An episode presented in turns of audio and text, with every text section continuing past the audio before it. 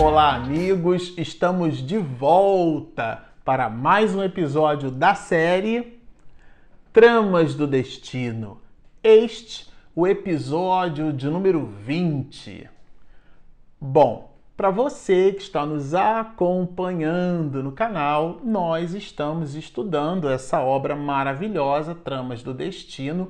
Iniciamos no episódio passado, o capítulo de número 9, onde apresentávamos um pouco do panorama espiritual da família, destacando a posição de relevância de Dona Ermelinda. É de Dona Artemis e a matriarca de Dona Artemis, Dona Adelaide, como sendo espíritos realmente diferenciados, mais especificamente o anonimato que registrávamos de Dona Adelaide, a mãe de Dona Artemis, um espírito é, notadamente mostrado aqui por Miranda como sendo um espírito de escol, e no entanto foi um espírito que, pelo menos nessa última existência, passou, vamos dizer, do ponto de vista social, quase que despercebido, e no entanto entregou um legado de amor, de paz, de cuidado e, inclusive, permanece com esse mesmo legado, porque após a sua desencarnação, ela dá todo um conjunto de assistência à própria família. É, Tratava-se realmente aqui de um espírito de escola.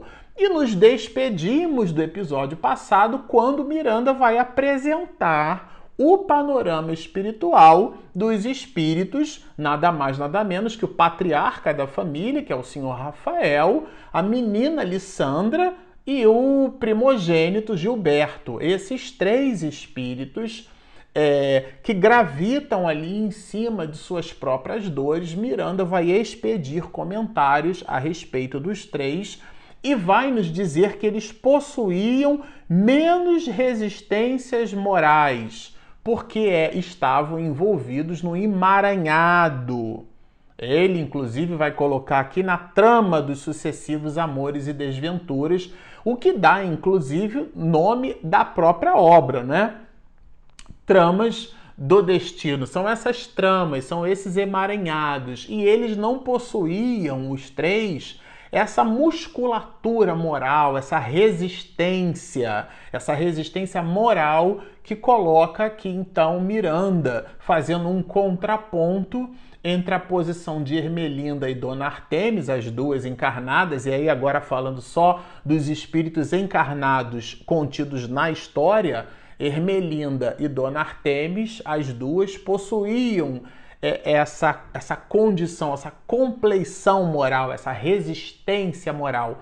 Mas os outros três realmente não. Inclusive, Miranda, aqui nós fizemos, é, destacamos é, é, informações relevantes, porque ele vai trazer realmente aqui uma notícia impactante, vamos dizer assim, o desdobramento da história falando um pouquinho da história agora, em cima desses mesmos personagens, ele vai dizer que se passaram, então, nesse capítulo, oito longos anos. Então, a menina Alessandra agora já apresenta aí alguma coisa perto dos 21 anos de idade, é uma mulher adulta, né?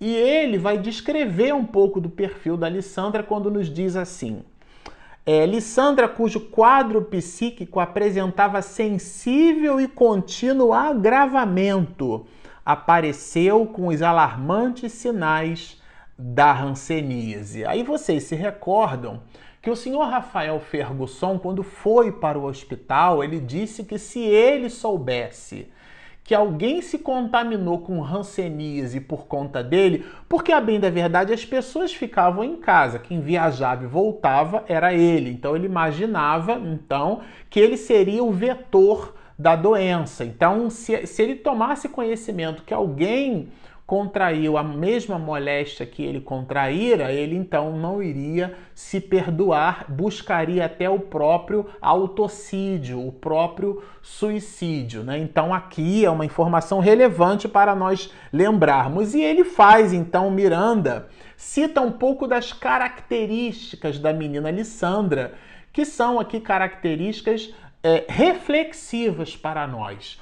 Todas as vezes que a gente lê um livro, escuta, toma conhecimento de um personagem numa determinada história, é muito importante nós nos contextualizarmos nesse mesmo personagem para que a gente, como eu costumo dizer, não descasca a banana, jogue a banana fora para comer a casca. Isto é, para que a gente depreenda o assunto na essência na sua verdadeira essência. E buscando essa mesma essência é que Miranda vai descrever um pouquinho das características da menina Lissandra e nos diz assim: Lissandra contava 22 anos. Não era portadora de beleza física ou de magnetismo pessoal expressivo. Ao contrário, como resultado dos seus deslizes espirituais, dela emanavam vibrações desconcertantes que desagradavam aos primeiros encontros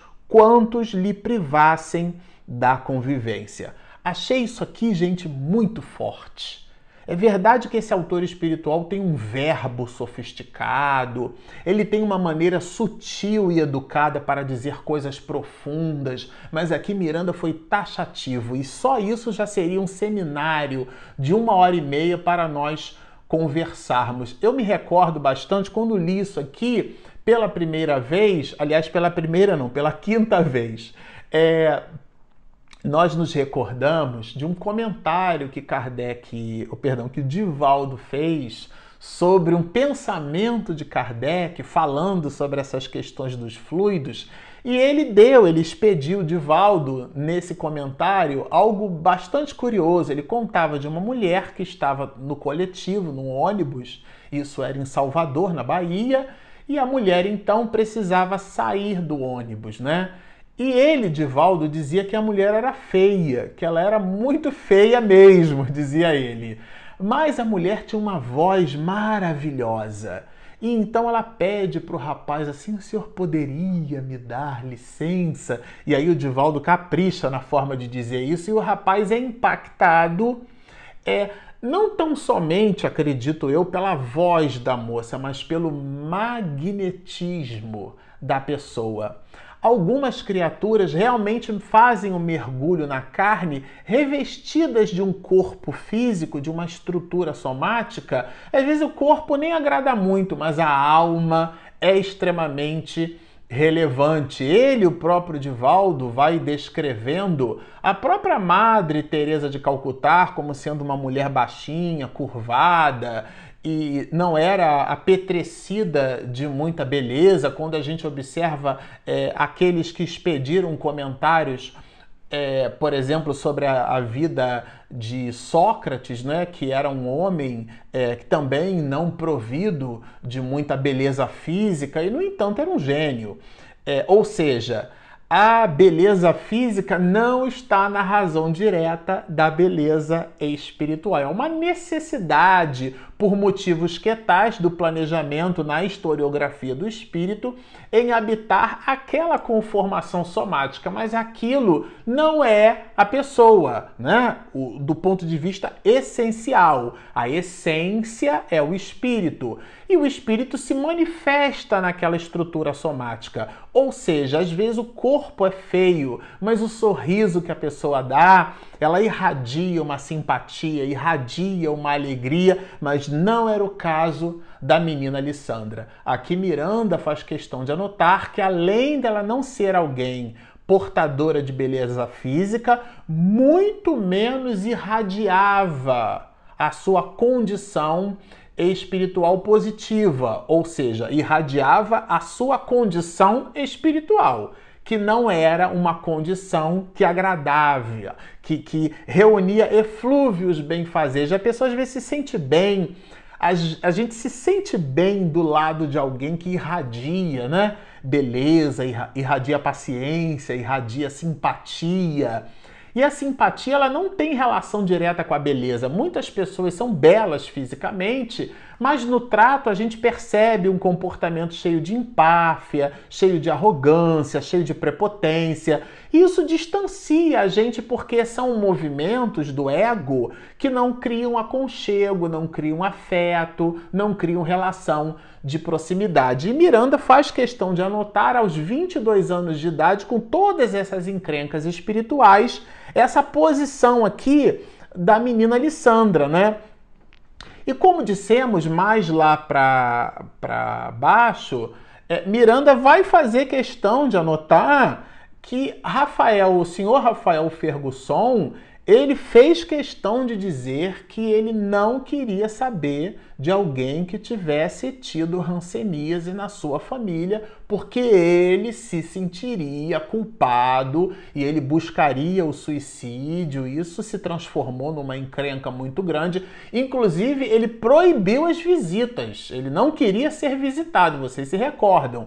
É, considerando que os familiares deveriam ter como referência dele a última imagem, porque estando ali ranceniano, sobretudo nessa época, né, parte do, do as cartilagens vão caindo, o nariz, a ponta dos dedos, a pessoa vai sendo amputada em vida. E é realmente muito dolorido, sobretudo as próprias dores físicas, o constrangimento e a dor moral que a criatura é, é, sente, a gente descrever um pouco dessa dor moral do senhor Rafael Ferguson. Quer dizer, esse era o panorama da, da situação dele e Miranda destaca exatamente um ponto que vai nessa direção.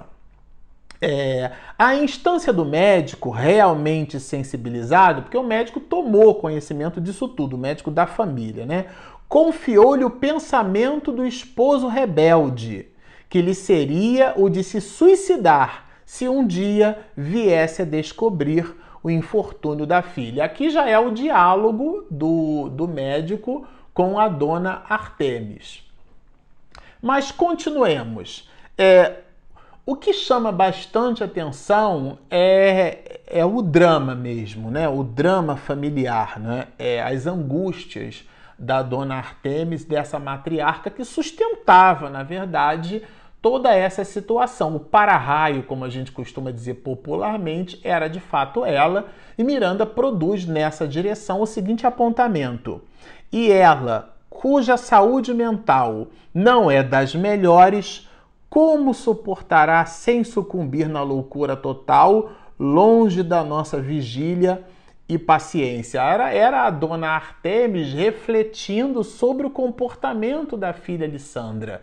Né? Então, a preocupação dela com a sua filha, a preocupação, como é que seria isso, né? Porque, de fato, a menina já com um quadro grave de esquizofrenia e agora clinicamente diagnosticada também com hanseníase. Vocês ficam imaginando o quadro familiar, a dor dessa família, sobretudo a dor dessa mãe, porque essas almas são nobres, possuem aquilo que comentávamos no episódio anterior, esse mecanismo de entrega, esse estoicismo que dissemos, mas é, são criaturas sensíveis, sensíveis à dor, sensíveis à dor alheia, e que no caso de uma filha, considerando ela sendo mãe, isso se transforma na sua própria dor. E a gente fica avaliando aqui o panorama espiritual que realmente é muito duro, né? Realmente é muito grave. E esse médico, em função disso tudo, ele realmente se coloca ali, ele se mostra, né? se, se percebe muito sensível diante daquilo tudo, porque era realmente um quadro muito pesado. Então, Miranda vai nos dizer assim: superados os dias das ambições e vencidos os trâmites das humanas vaidades, ele refundira os conceitos sobre a vida e se tornara verdadeiramente um sacerdote da saúde, não mais um profissional mecânico junto aos pacientes. Porque se vocês se recordam, quando esse médico vai expedir para o senhor Rafael um comentário de que ele estava com rancenise, ele foi duro, né? É, se serviu de um pragmatismo frio. É, somente ao final, no diálogo que Miranda registra, que ele vai perceber que estava pegando muito pesado, né? Era realmente um, uma informação muito grave, muito pesada, muito dura. Mas ao longo dos anos, aqui o próprio Miranda vai questão, faz questão de dizer que se passavam mais de oito anos, né? Passaram-se oito anos, então nesse intervalo de tempo o médico vai modificando o seu é, comportamento. E como dissemos no episódio anterior, é, que dá inclusive título a essa obra aqui, né, Expiações e Provas, Miranda vai apresentar parte do motivo pelo qual esse mesmo médico tem o seu comportamento alterado para melhor, porque o seu filho sofre um acidente automobilístico, um acidente de carro e ele fica paralítico, o filho desse médico. E isso faz com que esse mesmo médico ele revisite a sua forma de pensar a vida e as coisas, né? Então Miranda vai dizer assim: um dos filhos fora vítima de terrível acidente automobilístico, do qual saíra paralítico por seccionamento medular na região da coluna cervical. Então esse homem que também passava por situações duras e graves de provas e de expiações, a expiação de fato aqui é primeiramente na razão direta do próprio filho, mas era o filho dele. Então isso realmente falava bastante à sua alma, do mesmo jeito que a situação da esquizofrenia e da ranceníase falava à alma de Dona Artemis. Então esse médico fez um movimento que a gente chama de indulgência, né? Que é a capacidade que a gente desenvolve de se colocar no lugar do outro.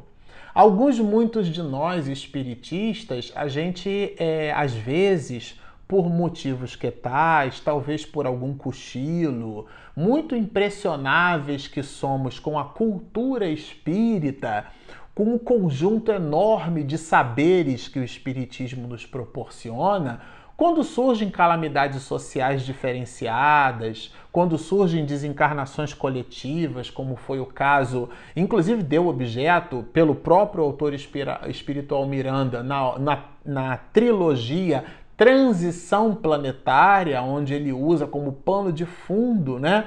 É, uma, uma situação muito grave na história da humanidade, ele usou, ele se serviu, Miranda, disso para dar-nos o panorama da transição planetária. Bom, mas estamos citando a transição planetária por quê? Porque o, o, o evento tsunami acabou rendendo para alguns, muitos de nós espiritistas, muito mais o movimento tecnicista da explicação das questões relacionadas à desencarnação coletiva do que propriamente as nossas relações de carinho, de afeto. É, lembrarmos de fazer prece, de orarmos por esses espíritos, de envolvê-los e aos familiares, que são conhecidos de alguns muitos de nós. Então, quando algumas pessoas às vezes se aproximam de nós, buscando conforto, buscando alento. O espiritismo, ele é um consolador. Então nós devemos consolar as pessoas. E às vezes o tato psicológico pressupõe o consolo como sendo a ausência do verbo, porque a música é feita de silêncio e de som. Às vezes não dizer nada quer dizer muita coisa. E a entrevista da nossa, uma entrevista sensacional da Madre Teresa de Calcutá, o jornalista perguntou para ela, né? E o que, que a senhora diz para Deus? E ela respondeu algo desconcertante para o entrevistador, né? Para o jornalista. Eu não digo nada. E ele ficou um pouco inquieto com a resposta, né? Considerando ser a prece, na visão dele, o diálogo pela concretude do verbo, ele perguntou assim na sequência: E o que Deus então diz para a senhora? E ela respondeu assim: Não, Deus também não me responde nada. E, e, e, o epicentro dessas reflexões, porque aonde há amor, às vezes não se precisa dizer nada. Às vezes o silêncio quer dizer muita coisa. E é justamente na a busca desse tato psicológico que a gente precisa se revestir. É esse o tato psicológico conquistado pela dor dos seus próprios reveses, através do revés da saúde física, da integridade física do seu próprio filho, que esse médico então passa a construir, a modificar o seu panorama emocional. Vocês observam quanta reflexão a obra ela nos dá, né? Então, são as doenças modificando o nosso panorama. E ele, Miranda, vai nos dizer assim: há na atualidade, e já de algum tempo, uma forte corrente científica que luta por não isolar o Hanseniano, mantendo na convivência familiar. Aqui já é o movimento desse médico estabelecer uma certa acomodação, porque a rigor, a menina Lissandra, assim como aconteceu com o senhor Rafael, ela também precisaria ir para o hospital, ela também precisaria ficar isolada da sociedade. Como já se passara mais de uma década, nesse intervalo de tempo, a medicina, inclusive, evoluiu bastante. E ele fez, expediu algumas considerações, buscou em cima de uma da corrente médica da época uma aquiescência, uma concordância, uma permissão para que a menina Lissandra ficasse hospitalizada dentro do próprio lar. E isso realmente deixou a dona Artemis com o coração muito embora pela tristeza do assunto, mas algo apreensiva, né? E, e aí ele vai retornando ao lar após os exames, então foram feitos os exames, foi constatado realmente, do ponto de vista clínico, que a menina Alessandra estava com hanseníase, mas combinou-se não notificar o fato ao senhor Rafael, aguardando-se o tempo. E aqui então o doutor Armando, dias depois, veio pessoalmente à residência da família martirizada informar que a paciente ficaria aos seus cuidados em casa. Então era uma modificação completa do panorama. Isso realmente é, deu muita alegria para a dona Artemis, porque a situação da menina Lissandra, já num quadro de esquizofrenia muito grave, se ela se ausentasse de casa e ficasse num hospital nas condições, não digo as mesmas, mas parecida com o senhor Rafael, ela realmente iria potencializar o seu próprio quadro psíquico. Lissandra se internou na cela sem grades do lar onde de certo modo já vivia semi-encarcerada, porque estava presa em si mesma. Bom, nós terminamos aqui com este episódio, o capítulo de número 9. Vocês observam que trata-se realmente de uma obra sensacional. E ao final a gente sempre faz o convite. Se você está nos assistindo e ainda não se inscreveu, por favor, o nosso canal, o nosso projeto chama-se Espiritismo e Mediunidade. Você, por favor, inscreva-se. Do lado tem o sininho. Minha esposa faz uma edição caprichadíssima. Regina Mercadante realmente é tudo de bom faz aquela edição maravilhosa e você recebe a notificação em primeiro plano. Se você está nos ouvindo pelas nossas ferramentas de mídia, né? As nossas ferramentas de podcast lá no iTunes, também no Spotify, você pode dar uma visitada no nosso canal e se inscrever no nosso canal e também baixar o nosso aplicativo disponível gratuitamente na Google Play e na Apple Store. Bom, estão feitos os convites. Baixem o nosso app, inscrevam-se no nosso canal, sigam-nos e muita paz!